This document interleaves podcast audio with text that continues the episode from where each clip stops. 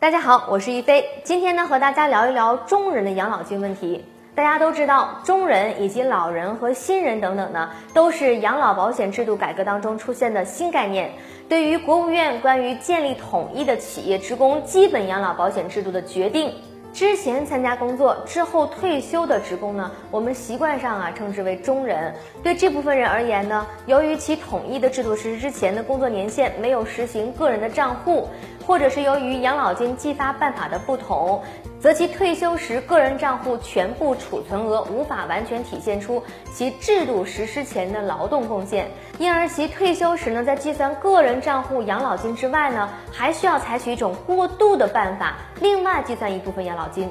二零一四年，国家对养老金政策进行修改，中人指的是在二零一四年九月三十号之前参加工作，且在该天以后退休，且退休之前呢缴纳养老保险十五年及以上的人群。养老新政呢，对于这部分人在过渡期内实行特殊管理办法。这第一条呢，是在二零零四年的十月至二零一四年的九月三十号，为期十年的过渡期内，对中人实行保底限高原则发放养老保险。这第二条呢，在十年过渡期之后，完全实行新政，不存在旧养老金的管理办法。在这里呢，给大家举例说明一下。比如老张呢，在一九九零年参加工作，满足了二零零四年十月一号前参加工作的条件，在二零一五年退休，满足二零一四年十月一号之后退休，在退休前呢累计缴纳养老金二十五年，满足缴纳养老金十五年的标准，所以老张呢他就属于中人。根据旧有的管理发放办法，如果计算张三每月养老金呢为五千元每月，